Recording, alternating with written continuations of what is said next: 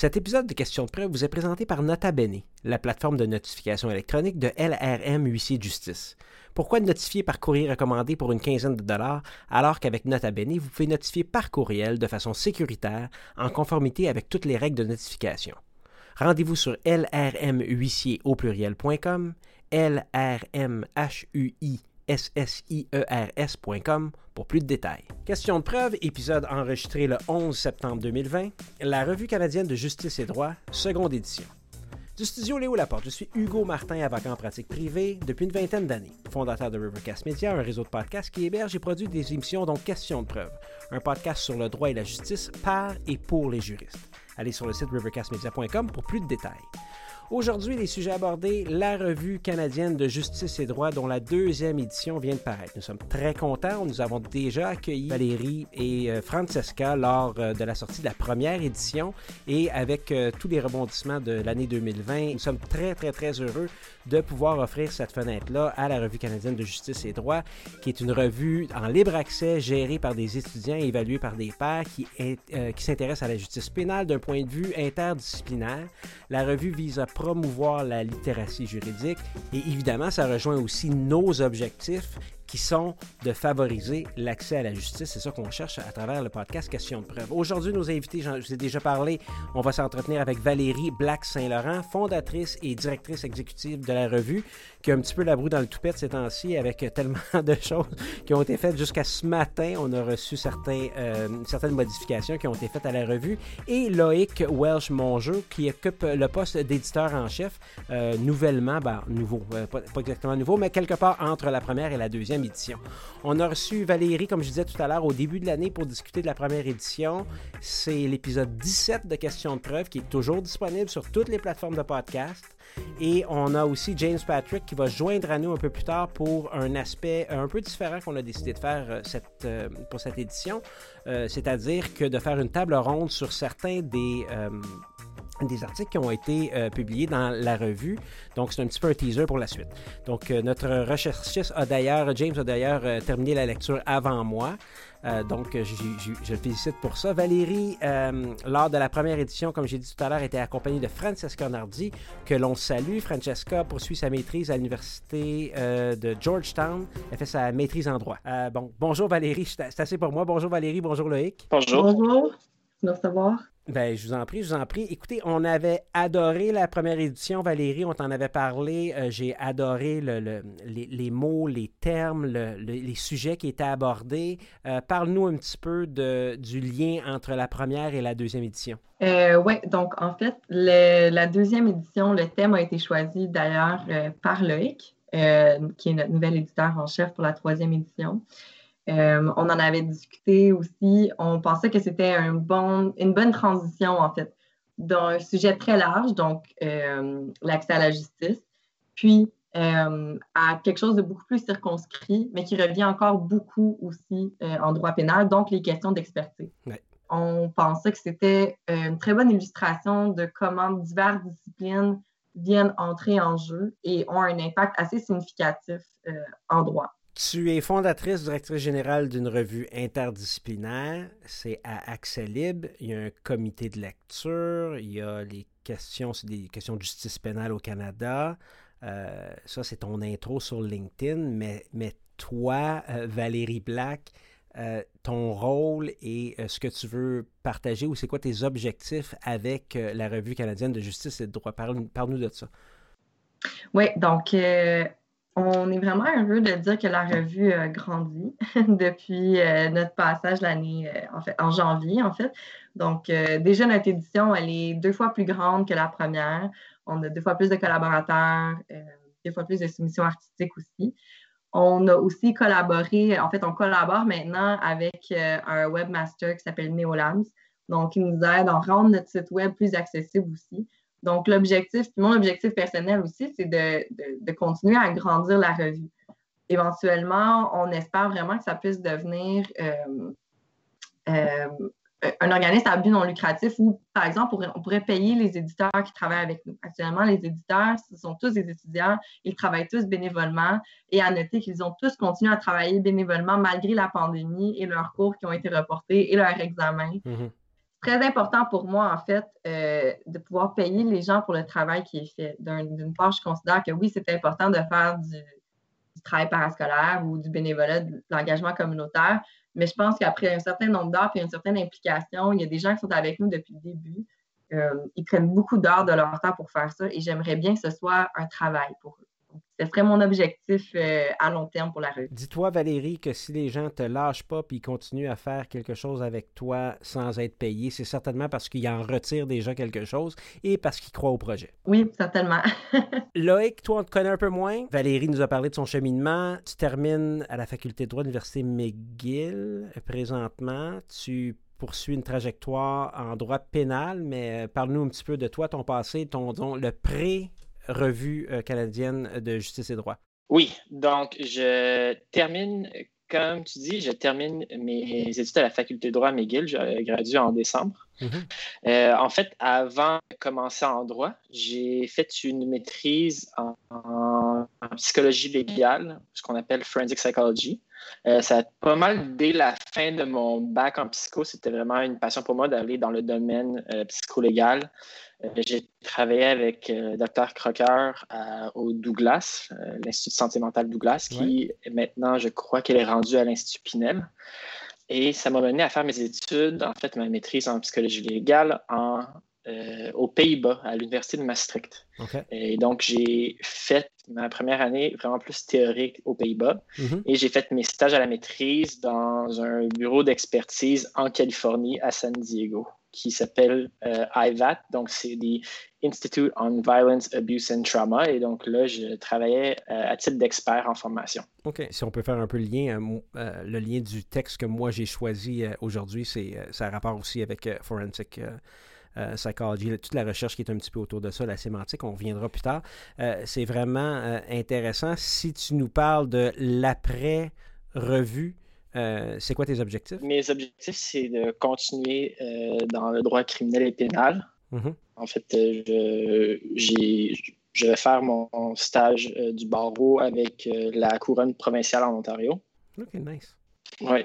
Et donc, je vais voir où est-ce que ça, ça va me mener.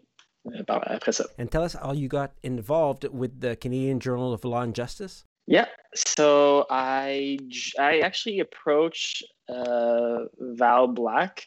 I had just heard of, about her in the law faculty as the person to go to for criminal law, and I was already I went to law school explicitly for criminal law. Uh, and she was a year ahead of me, and I learned about the journal that she was starting up, and I immediately approached her and I asked to uh, join the team. Uh, this was in the second year of law school. And uh, from there on, we just started working together. Valérie, isn't that nice that he's saying that you're the go-to person ouais. for, uh, for criminal law? Ouais, vraiment. On est à distance, vous ne me voyez pas, mais j'ai un gros sourire, c'est très flatteur. Merci, Loïc. Ça fait plaisir. Les, Loïc, tu es un auteur de la seconde édition, mais avant de s'en aller, parce que ton texte est évidemment euh, spot on sur le, les sujets, Valérie, raconte-nous un petit peu l'objectif et les buts de la deuxième édition, puis comment toi tu pourrais la comparer, disons, à la première édition? Bien, premièrement, pour la comparer, elle est physiquement deux fois plus grosse. plus lourde. Euh, évidemment, il y a beaucoup plus d'articles qui sont publiés. Il y a aussi beaucoup plus d'œuvres d'art qui sont publiées. On a fait un partenariat avec Innocence Canada qui nous ont permis d'avoir accès à des œuvres d'art qu'ils ont, eux, affichées dans le cadre d'une exposition sur les condamnations injustifiées et des gens euh, sur qui ils ont travaillé spécifiquement sur leur dossier. Les œuvres d'art qu'on a de Innocence Canada dans la revue ce sont des photos de gens, de Canadiens qui ont été injustement condamnés et dont Innocence Canada ont pu prouver leur innocence.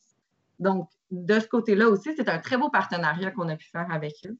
Une autre comparaison, c'est que notre revue est en fait plus interdisciplinaire que la première, étant donné que l'article euh, de Dr. Crispino et de ses collègues nous provient euh, de la faculté des sciences à l'Université du Québec à Trois-Rivières.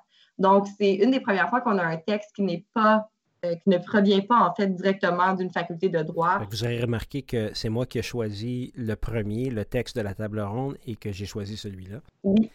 Euh, euh, les Je sais qu'on en avait parlé lors de la première euh, édition, lorsque nous avons enregistré pour la première édition, euh, que les objectifs ou le, sujet pour la deuxième était euh, par rapport aux, expertises, puis que c'était quelque chose qui était assez important parce que c'est un peu, là, je vais utiliser le mot problématique, mais il y a, beaucoup d'enjeux, disons, qui sont autour des expertises, surtout en droit criminel. Est-ce qu'il y avait un désir particulier de, de s'attaquer sur ce sujet? Ou c'était un cheminement naturel suite à la première édition? Maybe Loïc can uh, enlighten us on this. Um, so, the reason why it ended up focusing more on criminal law was more a natural flow. It wasn't an explicit decision. Mm-hmm. Uh, to me, it came more naturally just because that is what I have been focusing on and working in. Mm-hmm. Uh, the author submissions, they basically submitted what they wanted, and it was loosely relating to mm-hmm. uh, expertise in the courtroom, but I think a lot of the experiences really showed, reflected how experts can really alter cases. Mm-hmm. And maybe it's more, a bit more saliency to the criminal law because it might seem like more is at stake. Whereas I'm sure in civil cases and others, there's a lot at stake, but it really comes to mind the human impact right away of a criminal case is two uh, direct parties um, and the jeopardy that an accused might face, and how sometimes uh, the expertise might sway uh, the judgment. Correct. And it's very it's very easy to kind of make the connection if you understand what's at stake. And this is why I thought it was important to address expertise in the courtroom. And from a personal standpoint, having uh, been trained as an expert, you really get to see that there's some kind of disconnect between uh, the types of professions and the legal ones. Absolument. Valérie, est-ce que je me trompe? C'est un peu moins grand public au niveau de l'auditoire ou le, le, le, lectorat visé, mais que ce qu'on cherche vraiment, c'est d'apporter une certaine lumière aux juristes sur les problèmes que peuvent engendrer les expertises sur les personnes accusées. Donc, tu sais, je comprends que votre revue est entre autres distribuée dans les, dans les pénitenciers, dans les établissements carcérales, mais ça vise moins le, le criminel ou la personne accusée que comment on devrait, nous, à titre de juriste, penser l'impact des expertises pour les personnes accusées, pour les personnes incarcérées à l'intérieur du système. En fait, je, vais répondre à ça, mais juste aussi pour ajouter à ce que Loïc mentionnait. Euh, une des choses, je pense qu'on avait discuté justement pendant le premier épisode euh, en, lien avec les expertises, c'est qu'elles sont une composante, malheureusement, euh, de certaines, sont un facteur, en fait, dans les condamnations injustifiées. Donc, ça pour dire que les experts causent les condamnations injustifiées, mais les problèmes qui sont liés à l'expertise sont un des facteurs qui est mentionné dans les causes de condamnation injustifiée. Donc, je pense que ça venait aussi euh, d'un lien naturel avec le partenariat avec Innocence Canada dont on voulait faire. Mm-hmm. Pour répondre à ta question, en fait, c'est sûr que notre revue vise toujours à, donner de l'information aux juristes, donc à, amener les juristes à questionner comment le système fonctionne et comment ils travaillent dans la vie de tous les jours, euh, comment ils mènent leurs pratiques. Et les experts, ou par exemple les autres intervenants avec qui ils font affaire, comment ça a un impact sur le résultat final des dossiers.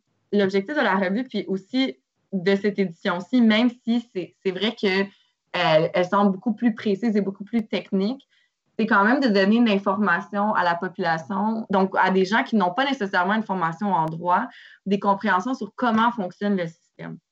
Puis je pense que l'expertise, c'est un des domaines dans, dans la salle de cours ou en droit pénal qui est vraiment pas bien comprise du tout par la population étant, donné qu'elle est tellement technique. Même si le langage technique en soi, ce serait quelque chose qui amènerait les juristes à être intéressés à avoir plus d'informations là-dessus et donc à ouvrir notre vue et à s'informer avec les articles qui sont publiés. Je pense que les œuvres d'art qui sont publiées aussi dans la revue, c'est quelque chose qui est attirant pour le grand public. Et c'est ce qu'on espère aussi. Donc, ce serait d'amener le grand public à ouvrir notre revue, consulter les œuvres d'art et un peu comme dire, puisqu'ils sont déjà là, mm. et donc d'acquérir de l'information de cette façon. Maintenant, euh, Valérie, tu nous parles un petit peu justement des textes et des œuvres d'art. Est-ce que tu peux nous donner un petit peu le processus, disons, de l'appel de sélection des auteurs et des textes, le nombre de soumissions reçues, ces choses-là relativement à cette édition particulière? Oui, donc, euh, comme pour la dernière édition, on a publicisé l'appel aux soumissions à travers les réseaux sociaux, à travers notre euh, conseil consultatif qui est composé de chercheurs à travers le Canada. Ils ont envoyé l'appel dans leur réseau. On a aussi publié à travers les universités et les groupes étudiants. On a reçu, euh, jusqu'à clé, sept soumissions. Euh, au final, on en a retenu six. Je vais laisser Loïc parler plus en détail, en fait, sur comme le processus de sélection, en fait, de ces articles-là, euh, étant donné que c'est l'éditeur en chef et qu'il a travaillé de très près avec Francesca Nardi dans la sélection des articles. Je vais, parler en fait plus précisément sur euh, les œuvres d'art. Notre partenariat avec Innocence Canada, évidemment, euh, nous a permis d'avoir accès à une série d'œuvres d'art qu'on a décidé de publier. On a reçu aussi des œuvres d'art d'artistes québécois qui sont quand même très bien établis, donc Francesca Top euh, et André Brien. Donc, ça a été très, c'est une belle surprise en fait de recevoir ces pièces-là. Je vous invite à, aller les voir aussi. Et comme à l'habitude, on a le partenariat avec le Justice Center, mhm. qui euh, est un programme qui vise à, euh, à promouvoir l'art qui se fait dans les pénitenciers. On a sélectionné euh, une des œuvres qu'on a reçues du Justice Center de Kevin Miatsu et qui est aussi publiée. D'ailleurs, l'œuvre d'art Habeas Corpus de Francesca Trupp, c'est superbe dans, à page 91 de, de l'édition. C'est vraiment, vraiment bien. You heard um, um, Valérie uh, Loic. Uh, she's uh, she's um, sending you the ball uh, regarding the selection of the uh, tech, the text, the authors. Uh, what can you tell us about this? Yeah, so I think to explain kind of how we go about it, it's important to explain kind of the roles, the editorial roles that we had. So for this edition, uh, Francesca Nardi was the editor in chief. Mm-hmm. Um, and essentially, she directs all the editors. So we have junior editors and senior editors. We have a few different steps. So we when we first receive an article, the senior editors uh, will review the submissions to see if uh, the article itself uh, meets the mandate at face value. So, what we were looking for, whether it answered uh, whether it fit in the scope of expertise, whether the subject matter and the sources used at face value uh, appeared to be what it was supposed to and was uh, something that we found uh, complemented the, the field itself and was worthy of an academic publication. At that point, we would then submit uh, the article to our peer reviewers. So we have a whole list of potential peer reviewers that have their specific fields of expertise, and they will receive the article that is within their scope. And then they can really do a deep dive into the article itself and see whether it is relevant, portrays the literature used and the sources used accurately. Um, whether it is really portraying the message accurately, and essentially whether it brings that field forward after that point, if it passes the peer review process, um, it will generally be accepted uh, with conditions mm-hmm. uh, for submission. So, with minor reviews, with major reviews needed. And then we will send it back to the author of the article to address those comments and just kind of polish off uh, the article itself. After which point the author will send it back to us at the editorial the editorial team. Um, the senior editors will really review the content and see if the author addressed uh, the peer review comments. And then finally uh, we will pass it on to the junior editors who will go into the sources themselves, make sure all the footnotes are accurate and are well made, and really just uh, make sure that it's uh, that it is in accordance to our uh, to the McGill citation guidelines. And then at which point it will be passed on uh, to um, essentially the editor in chief who will be putting it together uh, with, I believe that's is it Val that you made the final together, uh, the final submission of the whole pieces together? Putting everything together? Yeah. so Siba, actually our design editor, takes care of putting everything together and making sure that the actual design, so the look and feel of the book is um, is great. so yeah. she decides basically we we discussed it a lot, but she basically decides which article should go before or after which art piece uh, and vice versa. So really to make the read easy, um, enjoyable, and that the placing of everything makes sense. Yeah, if I can just, uh, I, just remembered one thing. We have, uh, we want to have a very transparent process for our acceptance. So we have uh, really a grid that we fill out internally uh, of how uh, the article was perceived, which so that we we can actually submit that to the authors, I believe. Um, and essentially, the role uh, of editor in chief is really to be in contact with the uh, with the authors themselves and kind of redistribute internally who uh, which editor will be doing what pieces. So this, in this instance, was Francesca, and then I will be stepping into that role. Uh, previously, for the second edition, I was uh, senior editor. Senior editor. So, um, Valérie, donc on peut pas passer à côté euh, maintenant que Loïc nous a raconté toutes les mm-hmm. étapes. Ça implique qu'il faut une équipe. Lorsqu'on lit le, en, la page euh, euh, sur votre équipe, ça semble être beaucoup de gens, mais il y a tellement de travail que c'est peut-être pas tant de personnes que ça. Donc, on pense à Francesca, on pense à Pierre-Gabriel euh, Grégoire, Yara, Raoul, Nelly, Laura, Linéa, Seba et Zenga, c'est ça? Oui. Euh, Parle-nous un peu euh, de ton équipe et, et, peut-être en prendre quelques secondes pour souligner leurs efforts. Oui, vraiment. Donc, c'est ça. En fait, donc l'équipe de, de, gestion, donc qui est composée de l'éditeur en chef, éditrice en chef dans le temps Francesca Nardi, Pierre-Gabriel Grégoire. Euh, je vais remercier d'ailleurs euh, qui s'occupe. En fait, Pierre-Gabriel Grégoire, euh, non seulement est étudiant en droit et travaille bénévolement à la revue, est aussi CPA. Donc, il lève bénévolement son temps pour s'assurer que toutes les choses au niveau légal avec le registre des entreprises et Corporation Canada est enregistré comme il faut parce qu'on est un organisme à but non lucratif qui est enregistré auprès des gouvernements. Donc, euh, il s'assure que euh, tous ces documents-là, nos comptes de banque, donc toute la conciliation financière, elle est faite. ensuite, comme Loïc mentionnait, donc on a l'équipe éditoriale.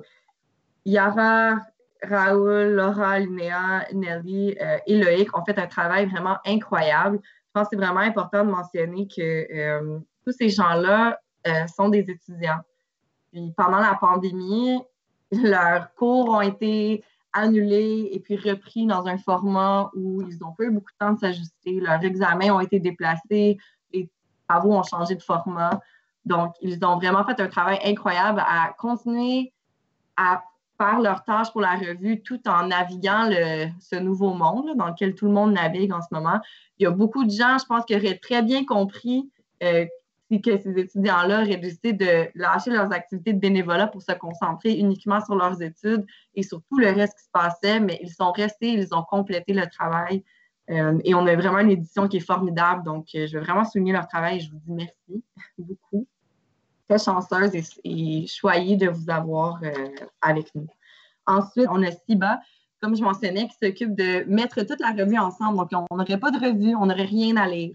Ben, en fait, on aurait peut-être juste les articles à lire individuellement et les œuvres d'art. Donc, il y a vraiment un gros travail qui est fait pour que visuellement, ce soit attrayant en ligne et physiquement. Euh, on a eu plusieurs ajustements à faire, en effet, euh, même certains de, dernière minute, et elle a toujours travaillé très rapidement, même à la dernière minute, pour s'assurer que tout était mis à jour et que lorsqu'on envoie la revue pour impression, euh, elle est parfaite. Et puis finalement, Nzinga, qui est euh, notre webmaster qu'on a engagé récemment, il a sa propre entreprise qui s'appelle Neolabs. Il a complètement revampé notre site web aussi, le rendant plus accessible, plus interactif. Donc, euh, je le remercie. Il est aussi très disponible. Donc, euh, tous ces gens-là, c'est ça encore une fois, qui ont continué à travailler sans relâche malgré tous les changements que la pandémie a apportés. Puis, on a publié la revue avec quelques mois de retard étant donné les circonstances. Mais la revue, elle est fantastique. Puis trois mois de retard, considérant une pandémie mondiale, c'est pas si mal. J'aimerais ça mentionner l'apport que les œuvres d'art donnent à votre revue. Puis je pense que ça, c'est quelque chose qui m'avait attiré dans, le premier, dans la première édition. J'en avais beaucoup parlé. C'est souvent assez drabe, des, des, des, revues juridiques, des textes juridiques, des, des, manuels juridiques. On a beaucoup de textes, beaucoup de, de notes de bas de page. Et ça apporte énormément et on a beaucoup, beaucoup de nouveaux auditeurs à question de preuve depuis le premier podcast sur la revue euh, canadienne de justice et droit.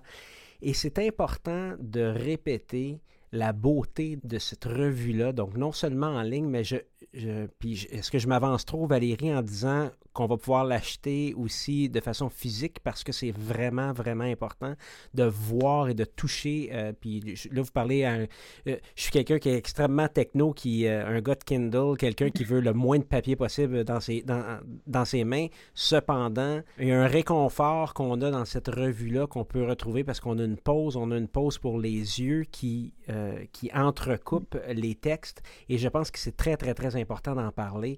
donc, Valérie, dis-moi, est-ce qu'on va pouvoir se procurer cette revue-là euh, physiquement? Oui, absolument. Elle est disponible à l'achat déjà sur notre site web, donc au cjlj-rcjd.com. Et euh, oui, ben oui, on va être très content de pouvoir vous l'envoyer. On l'envoie partout à travers le monde. Donc, on s'apprête à envoyer des copies en Australie, là, d'ailleurs. bon, est-ce que je vais pouvoir euh, m'embaumer une copie pour qu'on puisse la faire tirer parmi nos auditeurs? Oui, en fait, ben, en fait, je vais préférer donner gracieusement une copie à Rivercast Media pour que, oui, Constance puisse puisse la lire, mais je vais vous donner trois copies aussi à faire tirer. Yes, bon, ben parfait. Donc, tenez-vous là pour dire. Regardez la section questions de preuve du site rivercastmedia.com pour plus de détails relativement. On va faire un petit concours, on va organiser quelque chose. Au travers des réseaux sociaux, évidemment, Constance va s'occuper de tout ça. Avant de prendre la pause, Loïc et Valérie, je vais vous poser la même question. Si je vous demandais une brief description of the texts that were selected. What are you feeling when all the texts are put together? You read it through, uh, you know, uh, cover to cover. How do you uh, see the journal? How would you describe it briefly? So the whole journal together, I'm very happy with how it came out. All the texts I find are extremely timely. Uh, they're relevant. If I think of very timely, uh, I'm thinking of uh, the, well, a lot of the text, but specifically uh, the text by Dr. Angela Campbell about the se- specialized sexual offense courts uh, that are being considered in Quebec. And, and I'm thinking also of the Fallen Feathers piece by Dr. Vicky Chartrand and Emily Lamprin. Uh, we'll get into that, I assume. Um, I really appreciated the piece by Dr. Jason Chin, uh, which also, in my opinion, ties in very well by the piece uh, by Dr. Frank Crispino, by Dr. Cyril Mula Thaler, and Liv Kadola. Um, they are really going to the depth of kind of the disconnect that happens between expertise in courts and the different language that is being spoken uh, by mm-hmm. jurists. Um, and I feel like the piece, although it may be complex in subject in subject matter, it really tries, as you mentioned earlier, to shine a light on such a complex matter, but in a way that can be put into words that is accessible to the layperson. And I think uh, we managed to do that uh, with this piece. And I think, as you mentioned, the visual appeal of the journal itself also works towards making the journal more appealing and not just heavy in text. Correct. I, I, I have to agree. I have to agree. Uh, Valérie, qu'est-ce que tu as à me dire si tu me dis, uh, c'est quoi le, le, feeling que tu as sur le, la revue et une brève description de ce qu'on doit s'attendre euh, lorsqu'on regarde l'ensemble? Euh, je pense que je vais m'avancer en me disant que c'est une revue qui est facile à naviguer euh, de par les œuvres d'art, justement, donc qui fait en sorte que la revue n'est pas aussi lourde que d'autres revues académiques qu'on pourrait prendre. Donc, juste en termes de lecture euh, et d'informations qu'on reçoit, c'est une revue qui est facile à naviguer, qui est agréable à lire. C'est une revue aussi, surtout cette édition-ci, je pense, qui rejoint vraiment l'objectif de la Revue canadienne de justice et droit. donc de regrouper différents acteurs du système de justice pénale dans une même production. Donc, si on regarde les contributions qu'on a eues, on a des chercheurs en droit, on a euh, des gens, des étudiants qui sont récemment gradués, qui vont travailler dans le système de justice pénale, donc qui vont devenir des praticiens. On a des chercheurs, on a des experts aussi qui, eux, vivent justement la réalité de tous les jours de qu'est-ce que c'est d'être une offrir une expertise dans les salles de cours et de faire de la recherche pour ces expertises. Mm-hmm. Les œuvres d'art aussi font état des différents acteurs. Donc, on parle des procureurs, on parle des avocats de la défense, on a des œuvres de Innocence Canada qui parlent des gens qui ont été accusés et injustement condamnés. Le contenu des articles parle tantôt de l'organisation des tribunaux, on parle des victimes, on parle des experts, on parle aussi des accusés. Donc, ça regroupe vraiment un ensemble d'acteurs et de personnes qui sont impliquées dans le système de justice pénale dans un même euh, livre. Et je ne sais pas, en fait, je vais peut-être m'avancer, mais en disant si je ne sais pas si on peut retrouver ça ailleurs actuellement Canada, dans des revues scientifiques. C'est un excellent euh, résumé de votre part. Euh, j'avais préparé un petit teaser pour la suite. J'ai déjà annoncé qu'on était pour faire une table ronde. Chacun de nous quatre, donc James, euh, Valérie, Loïc et moi, allons discuter d'un texte de notre choix de cette deuxième édition. Et je vous donne en mille celui que Loïc va choisir. Alors, on prend une petite pause, on vous revient dans quelques secondes.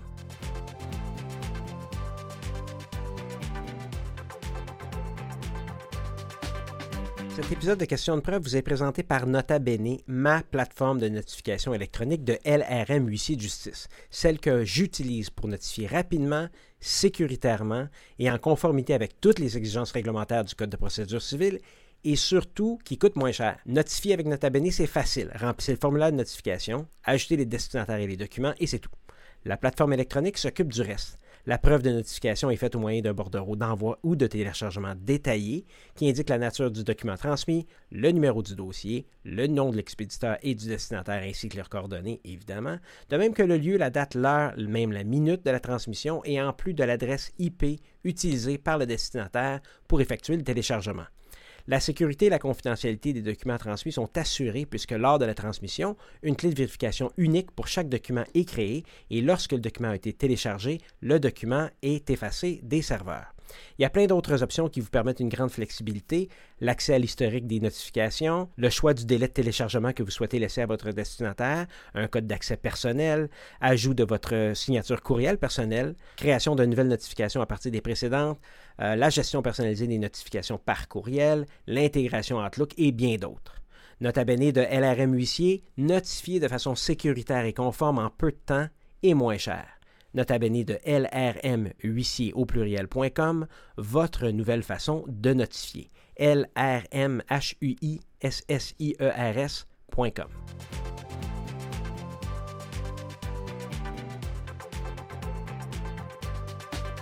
Nous sommes de retour euh, pour la deuxième partie du podcast avec Valérie Black-Saint-Laurent et Loïc Welsh.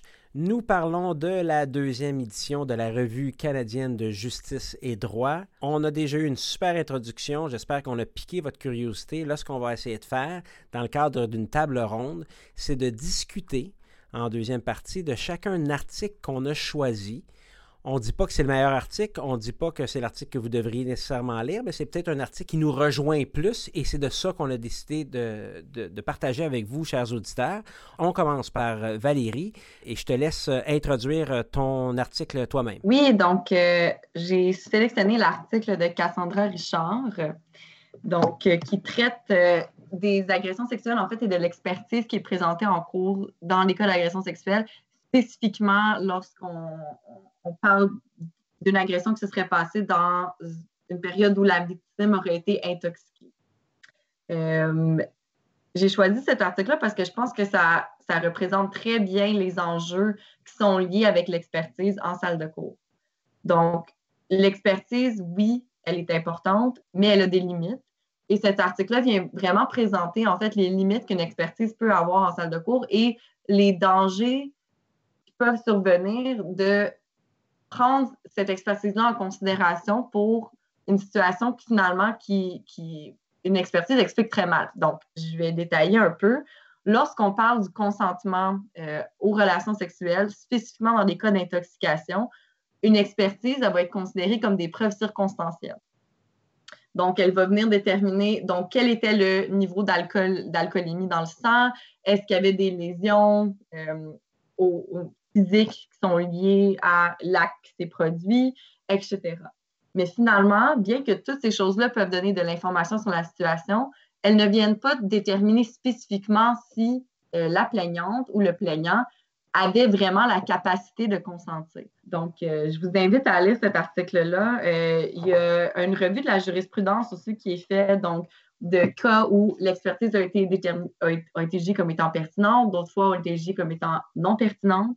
C'est un article, je pense, qui est très bien écrit et qui vient vraiment démontrer les limites, en fait, et les enjeux que les expertises en salle de cours peuvent nous amener. Voilà. C'est en page 137 de cette euh, deuxième euh, édition. Ça s'appelle Intoxication, a Drunk Science. Expertise in Sexual Assault Cases Regarding Capacity to Consent euh, by Cassandra Richards. Ça rejoint un peu ce que Loïc nous disait lorsqu'il nous parlait de, de ce qu'il voyait dans cette nouvelle édition-là, qui est entre autres une certaine aspect d'actualité. Malheureusement, on doit parler de, euh, de, consentement euh, aux relations sexuelles alors qu'intoxiqué, c'est de valeur de dire que c'est rendu quelque chose qui est actuel. Évidemment, euh, Valérie, on ne se le cache pas, ça, ça touche surtout les femmes. Oui. Cassandra Richards, c'est une graduée de l'Université McGill d'ailleurs, et de l'Université d'Ottawa aussi, je pense, si je ne me trompe pas. Sinon, si je te demandais, euh, c'est peut-être le mauvais mot parce que c'est dans le synopsis, mais qu'est-ce qui t'attirait euh, de cet article-là à l'avance? Donc, prends-toi pas comme quelqu'un qui était dans la revue, mm-hmm. mais si tu regardes euh, le titre et tout ça, qu'est-ce qui t'attire au niveau pénal, criminel et peut-être plus généralement actuel? En fait, ben c'est ça. Donc, tu l'as mentionné, c'est un sujet qui est très d'actualité. Mm-hmm. Je pense aussi que c'est un sujet qui est euh, non seulement d'actualité, mais très médiatisé et dont les composants sont difficiles à comprendre.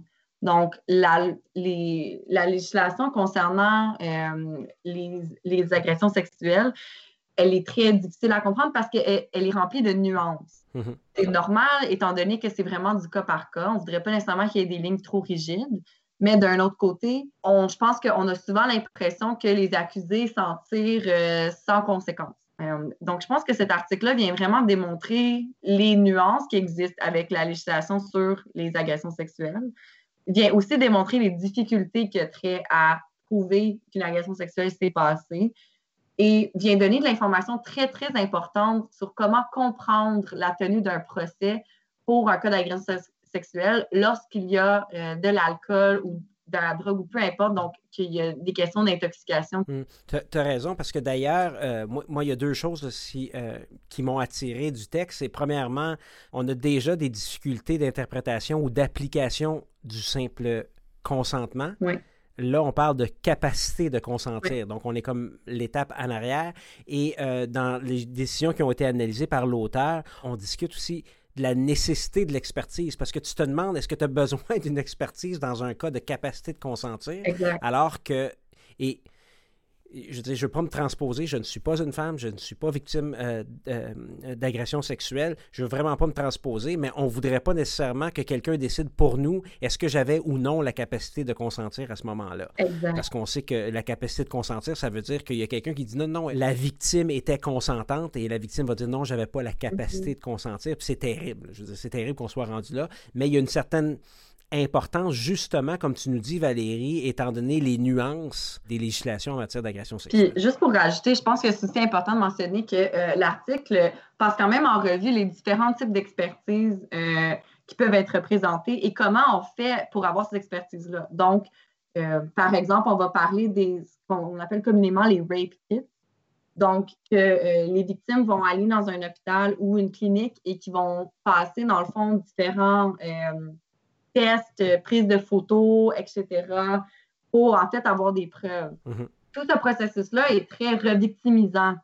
Donc, quand un acte s'est produit où il y a eu violation de son intégrité physique, c'est important de savoir que et pour avoir des preuves euh, documentées et une expertise, les victimes doivent se rendre dans des cliniques pour se faire passer une autre série de tests et d'autres prises de photos dans les quelques heures, si ce n'est pas les quelques jours au maximum, pour être capable de recueillir ces preuves-là. En effet, puis on, parle de photos, euh, puis je sais que tu te retiens un petit peu, Valérie, je ne me retiendrai pas, mais il y a aussi tous les tests médicaux, physiques, et le problème qu'on a justement dans la, capacité de consentir, c'est qu'il y a une série de tests aussi qui pourraient être faits des, textes de toxicologie. Et, et, là, ça devient un problème, ça devient une preuve, entre guillemets, pour l'agresseur et, euh, et, ça peut devenir problématique. L'auteur, euh, Cassandra Richards, euh, le traite dans son texte. C'est quand même intéressant. Les sexual assault kits, là, les rape kits, c'est en page 168. Si je pourrais juste rajouter là-dessus aussi, toutes ces expertises-là, en fait, aussi, ce qu'on vient de discuter, c'est que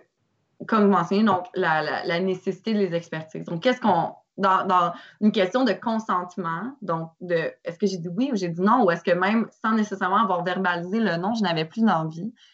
Ensuite, est-ce que j'avais la capacité? Donc, finalement, cette expertise-là, bien qu'elle soit pertinente dans certains cas, elle vient aussi jouer sur des, beaucoup de stéréotypes qui sont véhiculés. Mm-hmm. Toute cette question-là, elle est aussi traitée, puis je pense, dans une optique où euh, c'est un sujet qui est d'actualité, un sujet qui est très médiatisé, ça va aider le lecteur à comprendre justement toutes ces nuances-là. Et même parfois, je pense à venir questionner nos propres stéréotypes qu'on tend à, avoir ou nos biais qu'on tend à avoir lorsqu'on va lire des articles qui portent sur des agressions ou euh, on va regarder, par exemple, le mouvement de dénonciation, le mouvement MeToo et se dire et être porté à jugement rapidement. D'avoir un article comme ça qui va détailler toutes ces nuances-là et offrir toutes ces informations-là permettent, je pense, que d'avoir plus de contexte et d'un regard plus critique quand on va, quand on va regarder ou lire euh, des, des, cas d'agression qui sont médiatisés. Comme C'est pas dans le dans le synopsis, euh, Valérie. Donc, il y a deux œuvres d'art, une qui précède et une qui est après euh, le texte de Cassandra Richards, Intoxication, A Drunk Science. Donc, si on va en page 135, nous avons une œuvre de Kevin Neistus du Centre for Justice Exchange et on regarde ensuite en page 177, Loin de la Boréalie de André Brien si je te demandais de me choisir une des deux œuvres qui se rapproche le plus du texte que tu as identifié, Valérie? Oh, c'est une grosse question. c'est un choix très difficile, mais je pense que je vais prendre euh, l'œuvre de Kevin Nessou. On parle d'un bagage qui est traîné, même en prison ou dans la vie, en fait. Donc, c'est un bagage qu'on, le bagage qu'on traîne avec soi euh, qui fait en sorte que c'est difficile de tourner la page sur certains événements qui se sont passés. Puis, même si ici, on parle d'un bagage qui est, porté par quelqu'un qui est incarcéré, je pense que juste le fait de parler de bagage qui est une, et de toutes ces choses-là qui sont qu'on garde constamment dans le derrière de notre tête, puis si on regarde l'image aussi, euh, c'est une image qui est d'un sens, je pense, euh, en fait, de mon interprétation, un peu chaotique. Il y a beaucoup de choses qui se passent, il y a beaucoup d'images à l'intérieur de cette œuvre-là. Mm. Je pense que ça représente bien, en fait, le processus de revictimisation. Le procès pénal, il, est très difficile pour tous les acteurs qui sont impliqués. Donc, autant accusés que euh, les, les plaignants. Mais donc, de toujours devoir reparler de ces choses-là, de ces événements-là. Donc, je pense, par exemple, si on, va parler des rape kits, donc de devoir passer à travers ça, de devoir réentendre qu'est-ce qui s'est passé, l'interprétation de qu'est-ce qui s'est passé à travers des expertises, de devoir passer par des interrogatoires, contre-interrogatoires, contribue au bagage que les gens vont traîner avec eux. Mm-hmm. Donc, euh, ça, c'est quelque chose que les gens vont porter avec eux très longtemps, même après que le procès soit terminé, que le jugement soit rendu. Super texte, super analyse. Euh, bon choix, c'est le mauvais mot, euh, d'œuvre d'art. Euh, je te remercie, Valérie. Euh, Loïc, comme je disais tout à l'heure, c'est pas une surprise le texte que tu vas choisir, mais ton, ton seuil d'analyse est un peu plus élevé que ce que Valérie James ou moi allons avoir parce que je veux avoir un petit peu aussi le background, comment tu as fait ta recherche et comment tu es arrivé avec euh, le texte final euh, qui s'appelle Adversarial Tensions and Alternatives Approaches to Expert Testimony en page 55 de la Revue canadienne de justice et droit. So go ahead, tell us a little bit about the background before telling us about your article. Yeah, so um, the background for this article, it really came uh, to me starting in law school right after having done my master's in forensic psychology is I really realized that um, the two kind of professional training models, I had to unlearn a lot of what I had learned in my master's because really they speak two different languages. It might sound like they're part of the same group, which I mean, ultimately they are uh, professions that are connected to each other. Mm-hmm. But uh, where the language in one uh, might they might use words that are connected to the other they might ultimately mean different things and so i really wanted to explore the disconnect between these two professions which ultimately have a pretty big impact on the people that experts will be testifying to uh, in the courtroom. And so I wanted to explore uh, kind of the role of the experts in the court uh, and how they are meant to be impartial, portrayed as impartial, but at the same time, they're generally retained by one party or the other, and how uh, you reconcile impartiality uh, while still being in an adversarial system. Mm-hmm. You refer to this uh, in quotes, uh, uh, the allegiance effect. Yes, the allegiance effect, exactly. And that ultimately there's a pull to one side. And so uh, I did a lot of research on allegiance effect, which might ultimately be an unconscious effect of the expert being pulled to the side that retains them. And what I mean by pulled is that they're the conclusions or the information they provide to the trier of fact uh, may really represent more of a lopsided approach to the information they're giving. And this is, I'm not saying this is a conscious thing at all. I'm saying there's a lot of psy, uh, psychological literature that uh, goes to support uh, this notion. And I include part of this in my text. So when we read uh, that text, so we know the author, I'm interacting with him right now. But who is talking? Est-ce que c'est le juriste or the forensic expert? I think I wrote this piece more from the point of view of psychology. Really, my approach to it uh, is really more in line with psychological research. Uh, I did not include a lot of case law in there. I briefly drop some codes of conduct and a bit of uh, the relevant jurisprudence, but I really um, included a lot more psychological literature. And so I essentially wanted to look at different uh, models that exist uh, in different countries of how uh, expertise can be portrayed in the court. So whether it be court appointed experts, joint expertise, and one that I uh, kind of focused on a little bit more is uh, colloquially called the hot tubbing approach, yeah. which is actually an expert panel approach. And I really appreciated this one.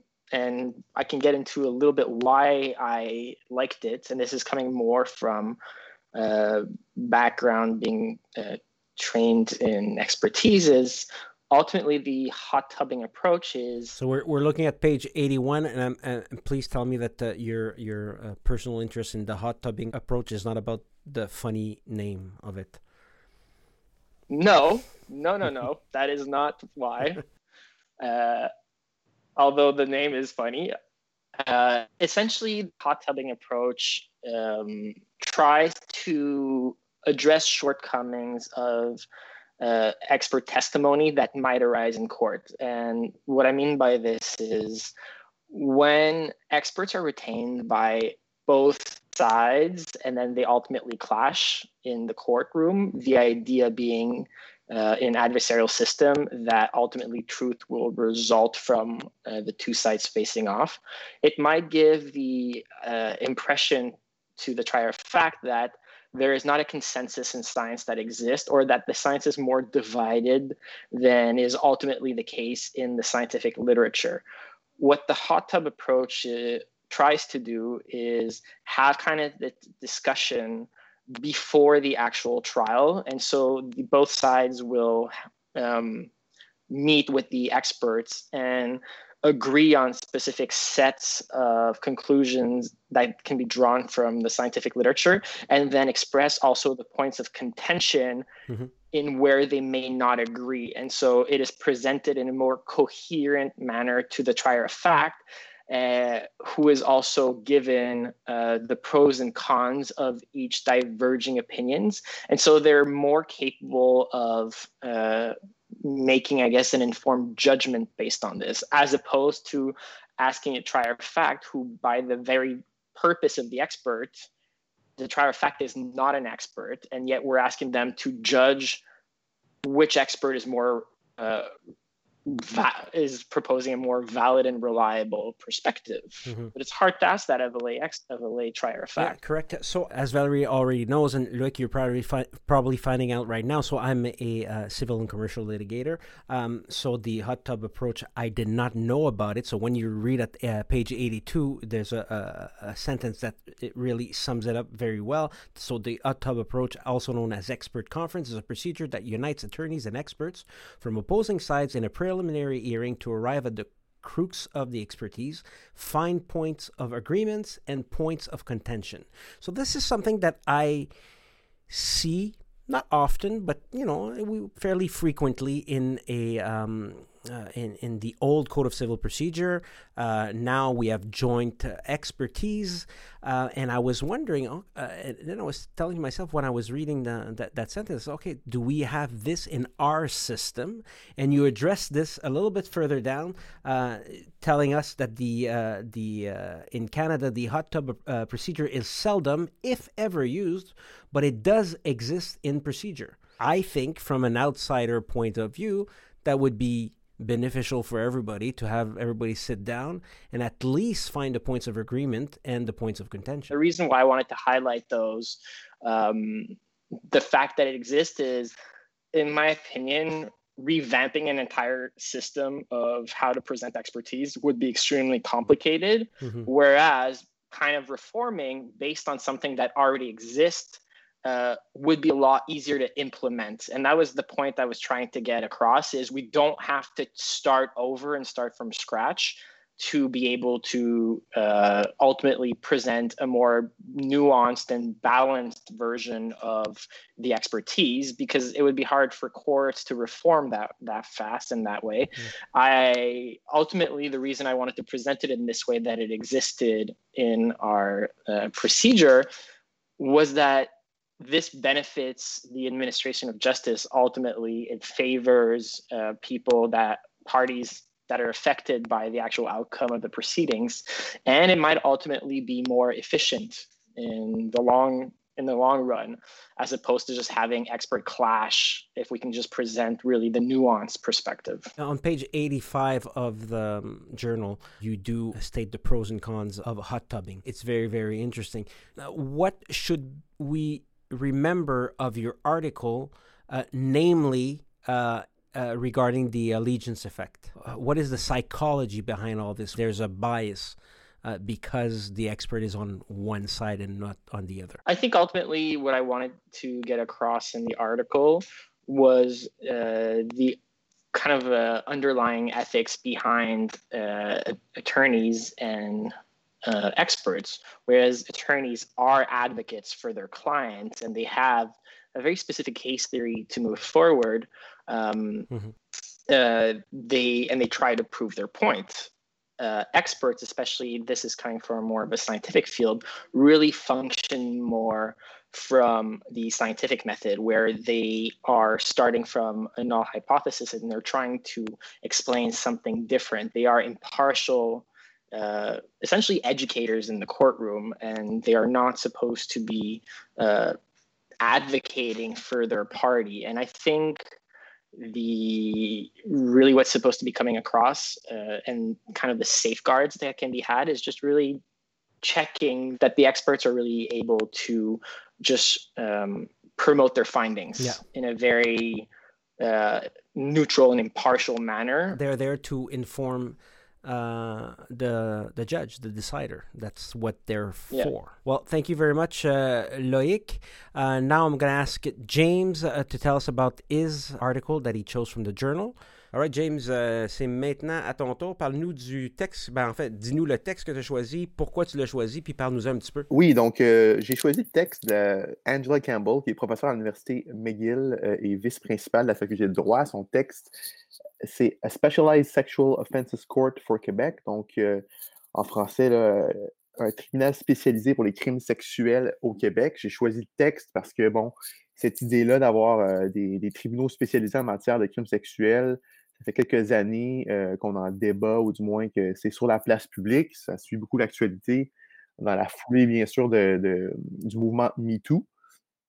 Puis c'est bon, euh, il y avait une initiative transpartisane euh, à l'Assemblée nationale, donc pilotée, si on veut, par Véronique Yvon, pardon, députée du Parti mm-hmm. québécois, l'ancienne ministre de la Justice, Sonia Lebel, Christine Labrie, Québec solidaire, puis du Parti libéral du Québec, Hélène David. Donc, ce mouvement transpartisan-là qui, essaie de voir de, quelle façon, qui essaie de voir de quelle façon on peut, euh, si on veut, augmenter la confiance des, plaignantes, des victimes euh, de, crimes sexuels dans, le système de, la justice. Donc, c'est de cette prémisse-là que part l'article de, professeur Campbell. Puis, ça essaie de voir de quelle façon, euh, si on était si le Québec était pour se doter de, ce type de tribunal-là spécialisé, à quoi ça devrait ressembler si on se base sur des expériences ailleurs. Donc, notamment, euh, elle regarde, euh, professeur Campbell, le cas de l'Afrique du Sud euh, qui s'est doté de, ce genre de tribunal-là au début des années 90. Donc, c'est pour ça que ça m'intéressait. C'est, on en parle de, cette idée-là, mais concrètement, ça pourrait ressembler à quoi? Puis ce serait quoi les défis mmh pour le Québec d'avoir, de mettre au pied ce genre de tribunal-là? Elle, regarde, c'est ça ce qui est intéressant, c'est qu'elle regarde le cas de l'Afrique du Sud, qu'est-ce qui a fonctionné, euh, qu'est-ce qui n'a pas fonctionné. Donc, au début des années 90, c'était un projet pilote à Cape Town, dans une ville. Euh, mmh ils ont mis en place ce genre de, tribunal, de système-là. Ça a bien fonctionné, de telle sorte que dix ans après, il y avait, 70 tribunaux, euh, tribunaux de ce genre-là à travers le pays. mais on voit aussi qu'il y a eu certains problèmes, notamment en matière de ressources un peu sous-financées. Puis, il y avait aussi une perception de biais dans la population, comme quoi, euh, bon, ben, on, est, on était allé un peu trop loin de, mmh dans le sens d'être contre l'accusé, d'avoir un. Euh, le focus était tellement rendu sur augmenter les taux de condamnation, hein, parce qu'on sait que le problème aussi, c'est euh, que les victimes n'ont pas confiance parce qu'il y, a, beaucoup de plaintes, il n'y a, pas beaucoup de plaintes qui se rendent à procès et il y a encore moins de taux de, condamnation. Mais là, c'est comme si on avait été trop loin dans l'autre sens, où il y avait une perception dans la population où, le tribunal euh, voulait à tout prix obtenir une condamnation. Mmh Donc, il y avait ce problème-là, puis il y avait le problème aussi d'un manque de ressources financières. Oui, la professeure Campbell, euh, James, si tu me permets, dit bien que juste en 2014, il y avait 5300 plaintes d'agressions sexuelles qui ont été rapportées au Québec. Euh, Au Québec. Puis, euh, pour, pour c'est ça, je, vais, continuer euh, là-dessus. Tu fais bien de, parler de chiffres un peu. Puis, je pense que c'est à peu près 43 mmh de. Ben, d'une part, ça, c'est les plaintes officielles. Il y a plein de plaintes qui ne sont pas rapportées, on le sait. On, le voit avec MeToo. Il, il, y a un manque de confiance dans le système, d'où le fait qu'on passe souvent par les médias sociaux. Mais, donc, 5300 plaintes officielles. Là-dessus, il y a 43 si je ne m'abuse, qui mènent à des accusations. OK.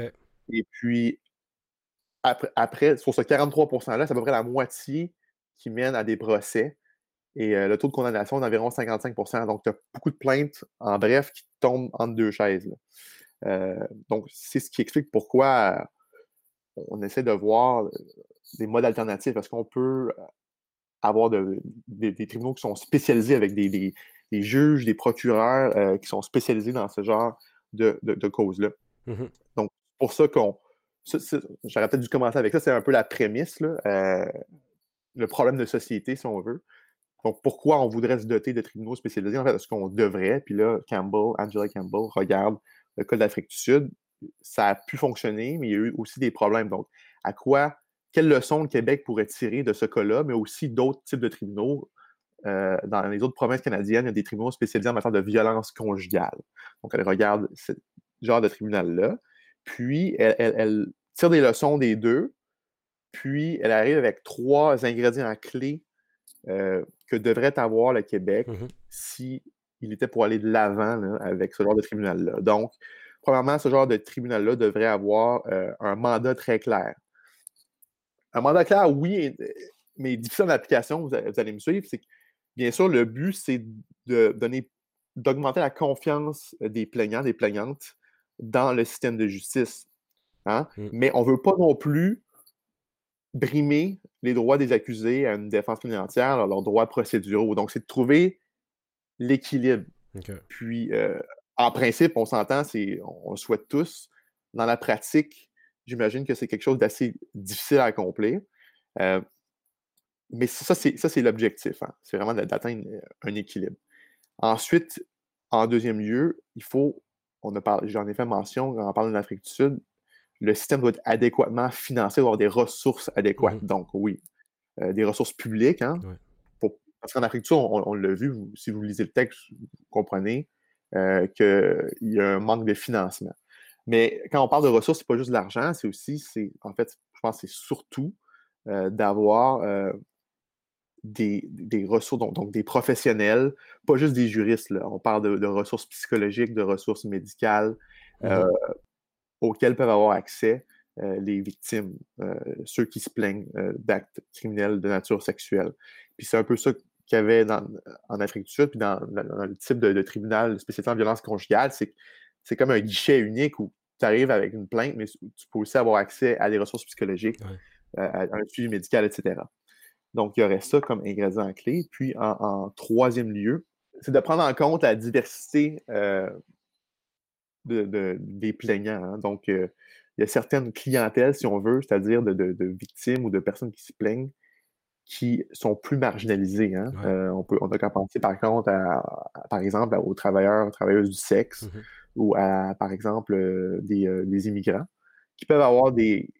qui sont souvent plus vulnérables, puis, qui peuvent avoir des réticences vraiment marquées à aller de l'avant avec une plainte parce que, bon, par, par leur historique, euh, ils, sont plus méfiants euh, de l'État, hein, mmh euh, puis, de, du système judiciaire. Donc, comment il faut avoir les ressources, on revient un peu au deuxième point, il faut avoir les ressources pour savoir gérer des plaintes qui viennent de ces, de ces personnes-là, hein, qui, comprennent mieux. Il mmh. faut aussi pouvoir peut-être, je donnais l'exemple d'une personne immigrante, cette personne-là est sans papier, euh, puis elle, euh, elle, hésite à aller de l'avant, peut-être avec une plainte, mais il faudrait peut-être qu'on s'assure que, justement, que si elle va de l'avant avec une plainte, ben qu'on ne la déporte pas par la suite. Mmh donc, donc, c'est de prendre en compte ces, euh, ces particularités-là. Donc, donc tout à fait. Il, y aurait, plus, il y aurait plusieurs ingrédients à clé qui feraient en sorte, selon Angela Campbell, professeur McGill, qui, qui serait ça, c'est des ingrédients à clé pour qu'un tel système de justice fonctionne bien. Puis, pour. Parce que le but d'avoir des tribunaux, spécialisés, évidemment, c'est que les gens aient plus confiance euh, dans le système de justice pour pouvoir régler euh, leurs plaintes. La professeure Campbell, dans ses conclusions, elle établit, elle dit pas, elle, ne se prononce pas sur la nécessité d'avoir un tribunal spécialisé, mais elle se prononce sur cette, euh, cette proposition-là, cette euh, réflexion-là, ou cette initiative-là d'avoir un, tribunal spécialisé mérite de l'attention. Puis ça serait, ça, ça serait euh, la première étape, vraiment, de commencer à y penser sérieusement. Et elle dit bien que c'est long overdue. Euh, et que ça serait it's first of its kind in, in Canada si on, si on ferait ça ici. Euh, au niveau de ton troisième point, euh, si je peux prendre la page 220 de, de, la revue, la professeure Campbell dit bien Sexual violence remains a pervasive, complex social and legal challenge. Preventing and responding to it effectively will make more than an, uh, uh, will take more than a single initiative like that proposed in Quebec for a specialized court c'est plus compliqué que juste d'avoir un simple tribunal spécialisé. De, de, le besoin de ressources interdisciplinaires, je pense que c'est quelque chose, euh, un thème qui revient dans, l'article. C'est pas juste un problème juridique. Oui, oui, oui. Ben, écoute, c'est un excellent texte, euh, James. Euh, merci beaucoup de, de nous l'avoir souligné. On a beaucoup de, tribunaux spécialisés ici au Québec Et peut-être que celui-là, comme le professeur Campbell nous indique, c'est peut-être long overdue. merci, merci James d'avoir attiré notre attention sur ce texte. James, une question que j'ai pour toi. Tu regardes, quand tu lis ton texte, une œuvre d'art avant et après le texte. L'œuvre d'art que tu as avant ton propre texte, c'est le même que pour Valérie. Euh, c'était Loin de la Boréalie de André euh, Brien. Euh, et ensuite de ça, tu as une autre œuvre d'art, Ron Dalton de Fiona Sarrazin, Innocence Canada. Si je te demandais laquelle des deux œuvres d'art représente ton texte d'après toi? Je ne m'étais pas préparé, Hugo, à cette question-là, donc tu viens me piéger un peu.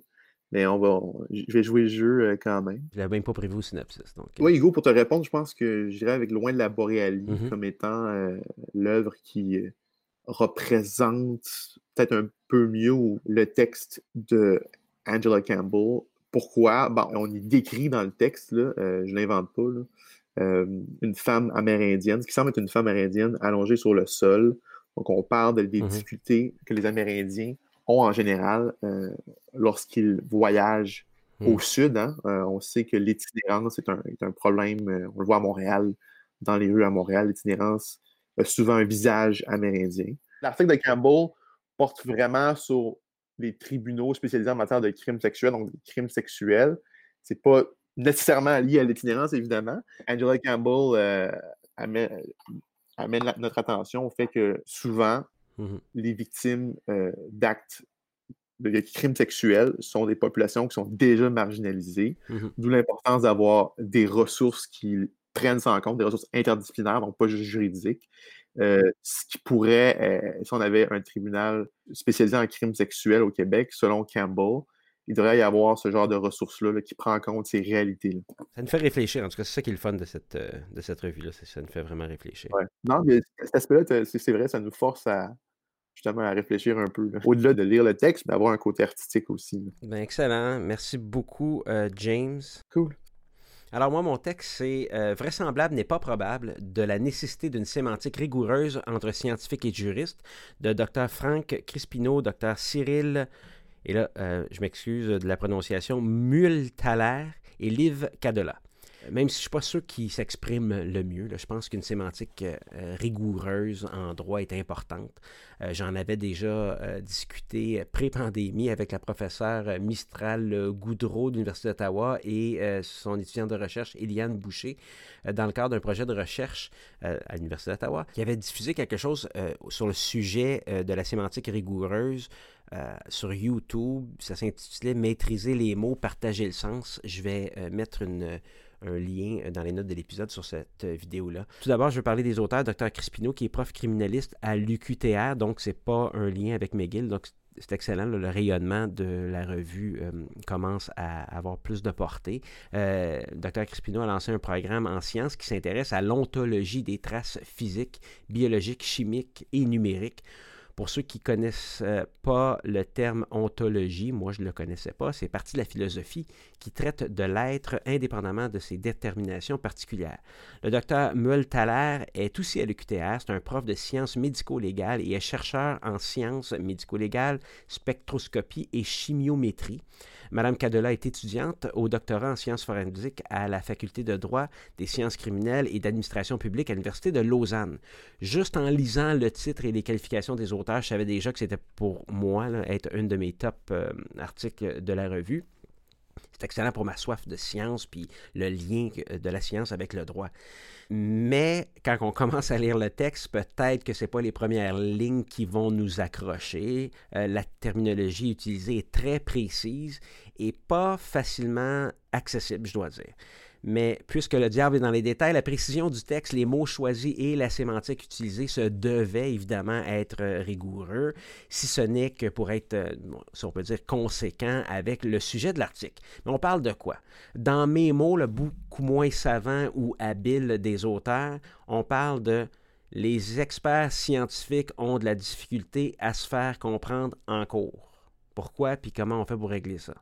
Donc, au Canada, c'est peut-être encore plus difficile, disent les auteurs, puisque le bilinguisme, les traductions, ils veulent dire, peuvent exacerber les problématiques pour les experts de se faire comprendre par les décideurs.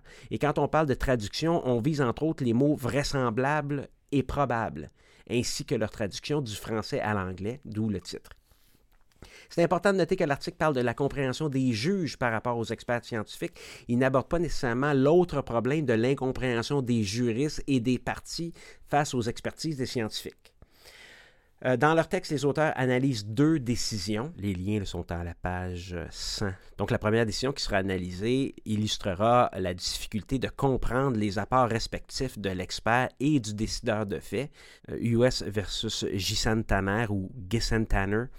Euh, ça, c'est la première. Et la deuxième, c'est la difficulté pouvant aboutir maladroitement au rejet littéral de toute opinion logique d'experts euh, dans Rennes contre Joël France. Encore une fois, les liens sont euh, à la page 100 de la revue.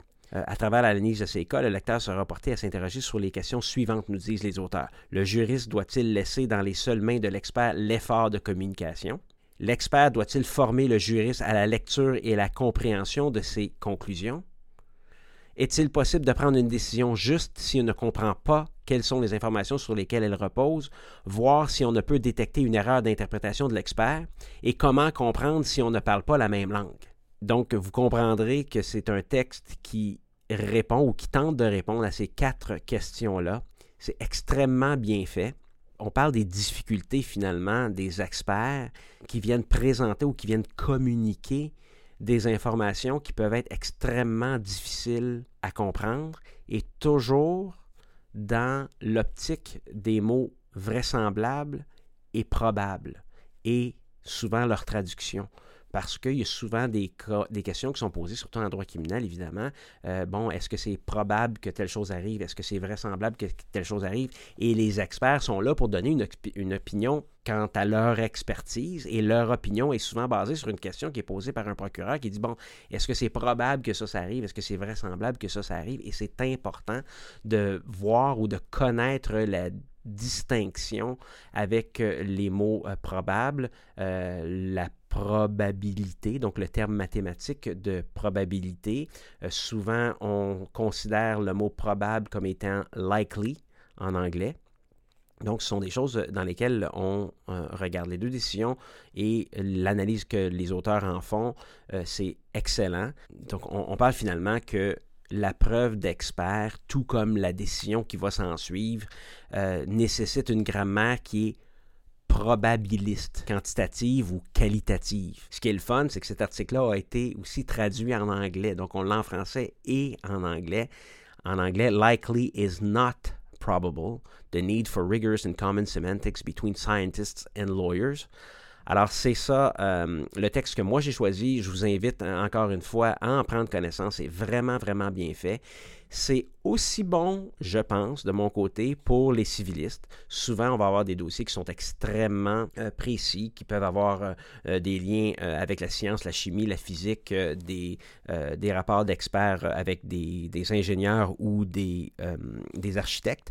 Donc, ce sont des choses qu'il faut comprendre, savoir et s'assurer que nos experts puissent bien communiquer les informations aux tribunaux. Alors c'est ça, c'était mon texte, le dernier qu'on vous présentait aujourd'hui. C'était extrêmement intéressant d'entendre les thèmes et les articles qui ont été choisis par Valérie, Loïc et James. Euh, moi, mon texte, je l'ai beaucoup aimé aussi, donc je suis bien content d'avoir partagé ça avec vous. Avant de passer aux remerciements d'usage, quelques petites euh, choses à, préciser. Il y a eu plusieurs changements récemment. Valérie, parle-nous un petit peu de ce qui s'est passé dans les derniers jours, dernières semaines. Oui, donc euh, on a, on collabore maintenant avec Canly. Donc, Canly qui s'assure que notre revue est indexée avec eux et donc maintenant accessible à tous. Donc, ça, c'est un partenariat euh, qu'on est très, très, très content euh, d'avoir établi. On a aussi un autre changement qui s'en vient pour la troisième édition dont on est vraiment content.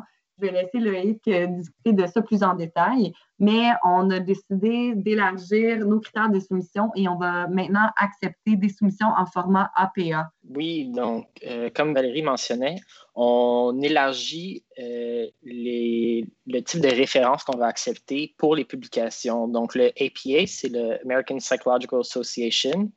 Euh, c'est le Publication Manual.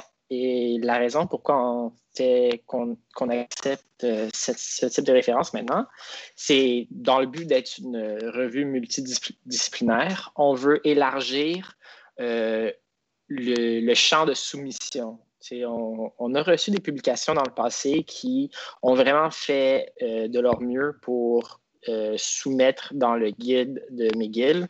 Mais quand tu n'as pas appris ce guide-là, ça peut être assez complexe de venir euh, changer tes citations.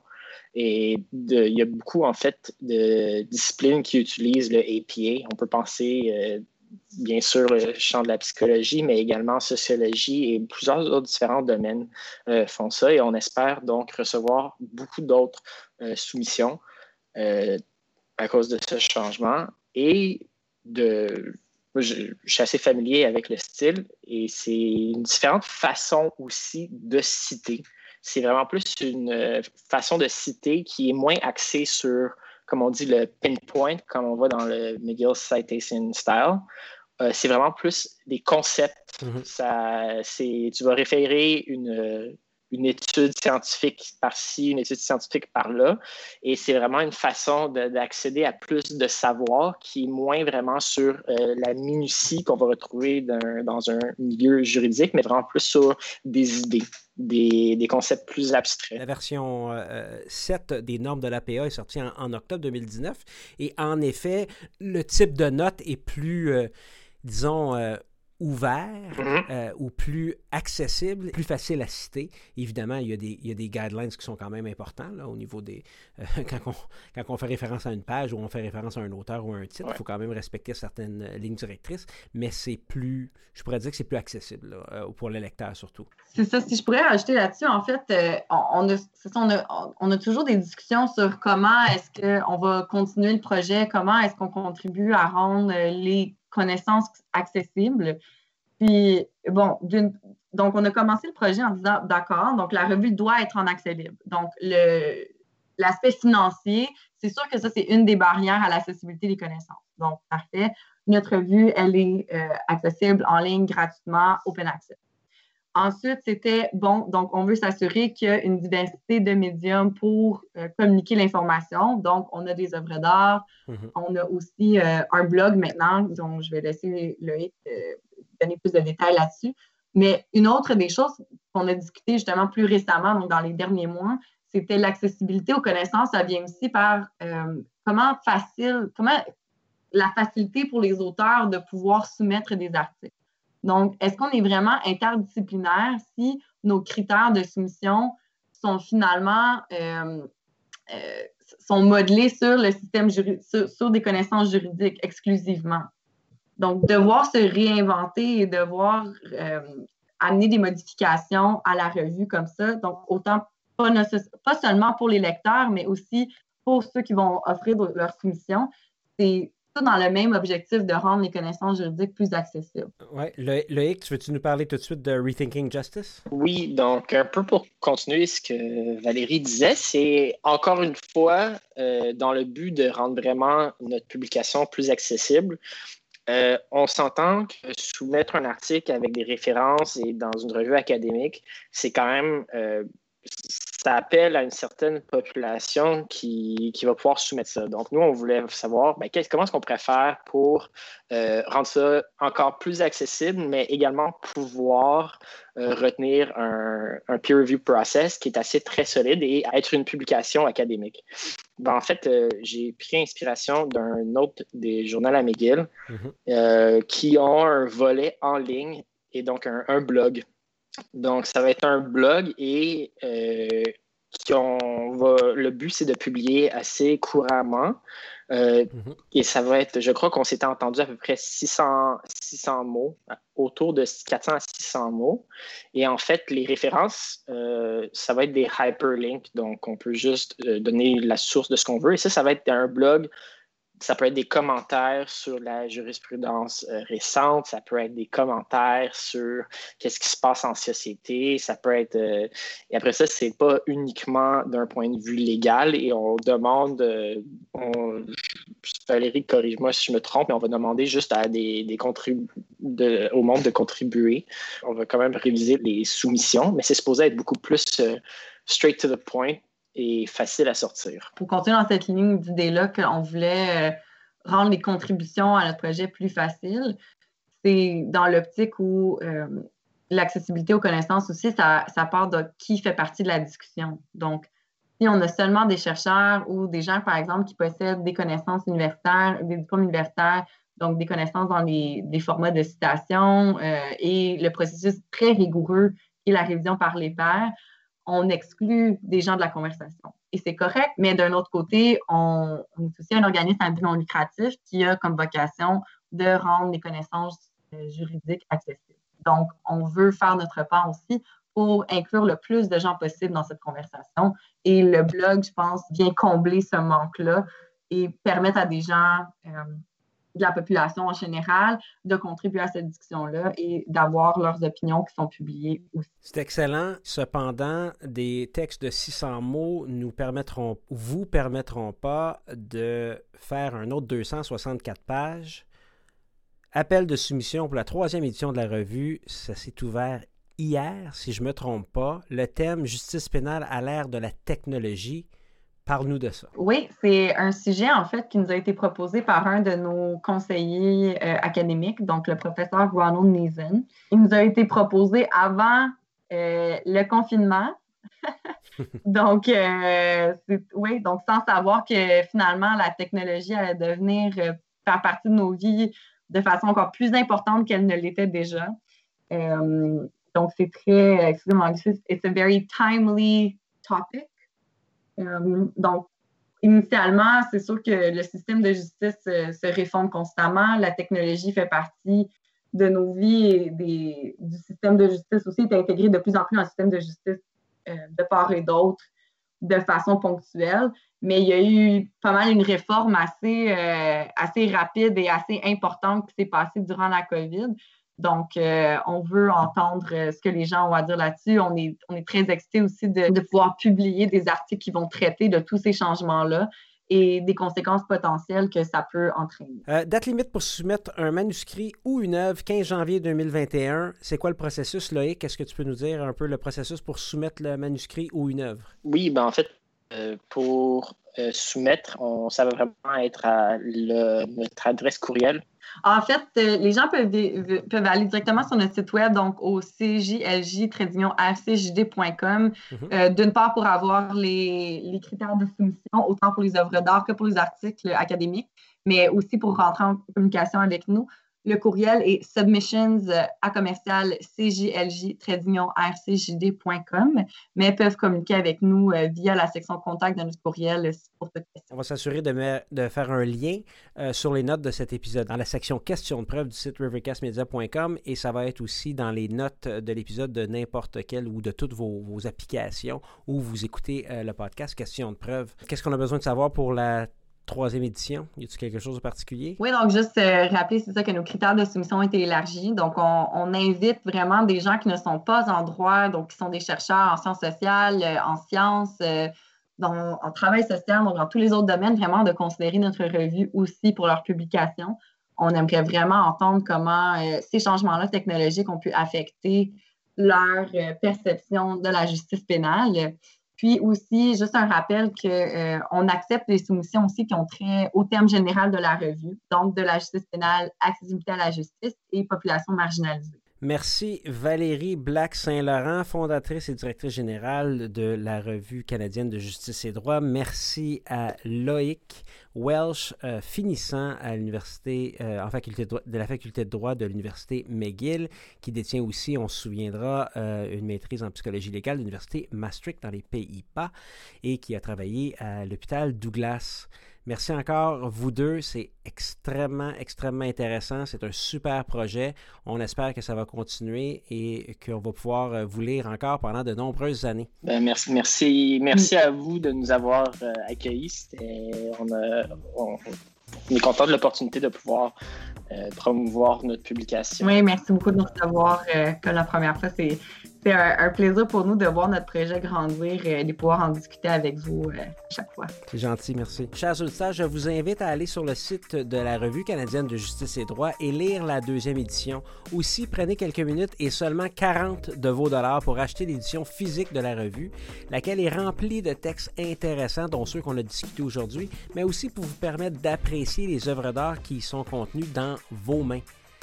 Sur le site euh, aussi, tout en bas, il y a une possibilité de faire un don à la revue. Allez-y, donnez. La revue partage les objectifs et la mission de questions de preuve, comme on disait tout à l'heure, c'est-à-dire contribuer au savoir juridique, faire avancer la pratique du droit et surtout favoriser l'accès à la justice. Euh, je tiens à remercier James, notre recherchiste. C'est lui qui a proposé la mini table ronde de, choisir chacun un article de la revue pour en discuter.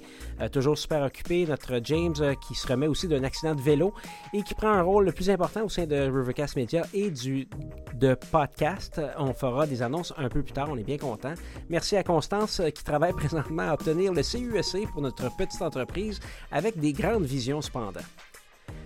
Abonnez-vous gratuitement à Question de preuve sur Apple Podcasts, Google Podcasts, Spotify, Stitcher, TuneIn Radio, iHeartRadio, finalement n'importe quelle application de balado. Évaluez-nous sur Apple Podcasts, c'est excellent ou c'est très bon pour nos statistiques.